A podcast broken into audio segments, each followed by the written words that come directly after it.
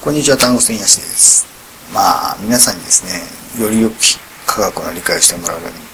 一生懸命ですね、勉強もせなあかんなあと思っておりますけども、まあ、いろいろですね、他にも興味あることありまして、で、最近よく読んでる本はですね、宇宙論というジャンルの本でですね、まあ、人間なら誰しもですね、宇宙はどうなって、どうなって、ああなっていってですね、どこから宇宙がやってきてですね、どこへ向かって宇宙が向かってですね、自分たちを含むですね、宇宙の過去とか、宇宙の現在とか、そして宇宙の未来というものに誰しも興味持つんじゃないかなと思うんですけども、その中でですね、もちろん宇宙の始まりがどうだったかなんてですね、実際にですね、実験装置で調べてみましょうというふうにはなかなかいかないものなのでですね、様々なですね、仮説が出てくるんですけども、いろいろ比べて読んでいるとですね、まあ、いわゆるビッグバーンというのがあってですね、そこから宇宙が始まったっていう、そのビッグバンの前にですね、インフレーション宇宙というのがあってと。で、っていう話をですね、今一番ですね、これがなんかこう納得いくなと思って、えー、いろいろですね、本を読んでたりするんですけども、そのインフレーション宇宙というのもですね、最初は何もない、物質が何もない、深刻から始まったとですね、なんとなく、え、何もないとか何が始まるとですね、常識だととてもですね、でないですよ。理解できない話が始まるんですけども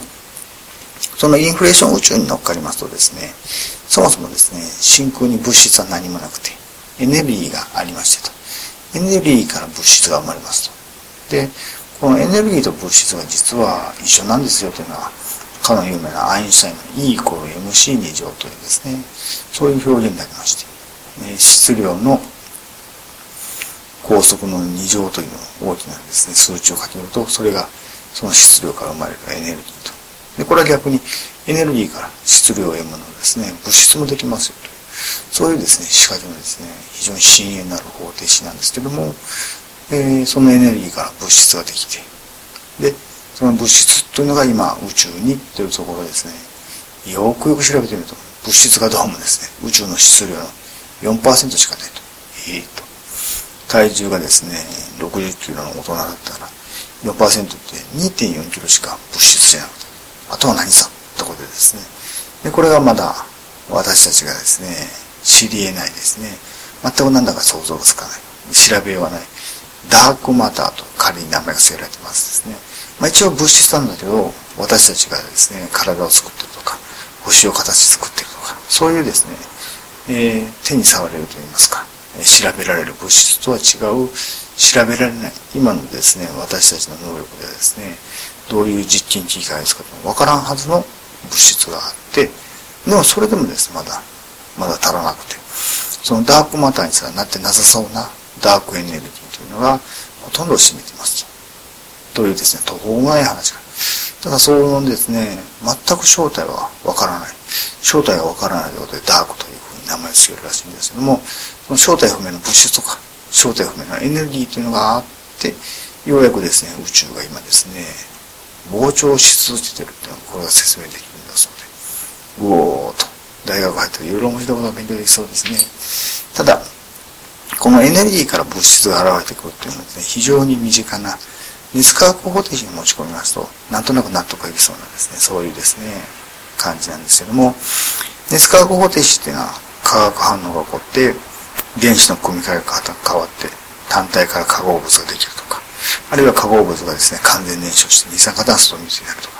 そういったですね原子の組み換え方が変わって異なる物質ができるときにエネルギーの出入りがありますと。でそれをですねかつてはですね化学結合の中にエネルギーが閉じ込められててそれの組み換えですね無駄なエネルギー余分なエネルギーが飛び出したりとかあるいはですね新しい化学結合のエネルギーが収まったりとかってなふうな説明をしたんですけども、そもそもですね、それぞれの物質にそれぞれですね、エネルギーが隠されてて、で、まあ一旦全てエネルギーに戻って、そのエネルギーからまた物質ができるときに、まあ余分なエネルギーを出すとか、あるいはですね、えー、必要なエネルギーを吸収するとか、っていう発想の考え方の意味があると。一旦ですね、物質というのはですね、えー、非常にですね、あっという間なので、観察、観察することは不可能なんですけども、エネルギーまで戻ってしまって、そのエネルギーから今度また新たな化合物ですとか、あるいはですね、二酸化炭素、水といった完全燃焼生成物が出るっていうですね、そういう例え話もあんな感じ。間違いではないかなと。えー、エネルギーと物質というのはですね、もちろんその、ダークエネルギーとかダークマターとかいうな、アインシュタインも取り込む方法がなかったので、同じような E イコール MC2 乗とかいう、そういうですね、式で表せるのか、これは全くわからないんですけども、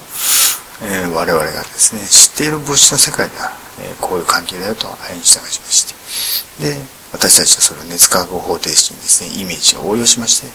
一旦化学反応というのは、ね、物質という形になっているものをエネルギーに戻して、そのエネルギーの一部なり、あるいはですね、そのエネルギーにさらに加えたエネルギーから新たな物質を作り出すというのが、これが熱化学方程式でエネルギーが出入りする様子を表すですね、化学反応の一つの解釈かなと思ってですね、えー、物質はエネルギーになり、エネルギーは物質になるという、そういうですね、実はからくりが宇宙にあったんだなという形のアイデアはどうかなということで紹介してみました。さあ、今日はですね、膨張する宇宙を説明するダークマター、ダークエネルギー、そして真空といったですね、え、宇宙の独特のキーワードから、え、熱化学方程式にちょっと伝えてみました。それではまた。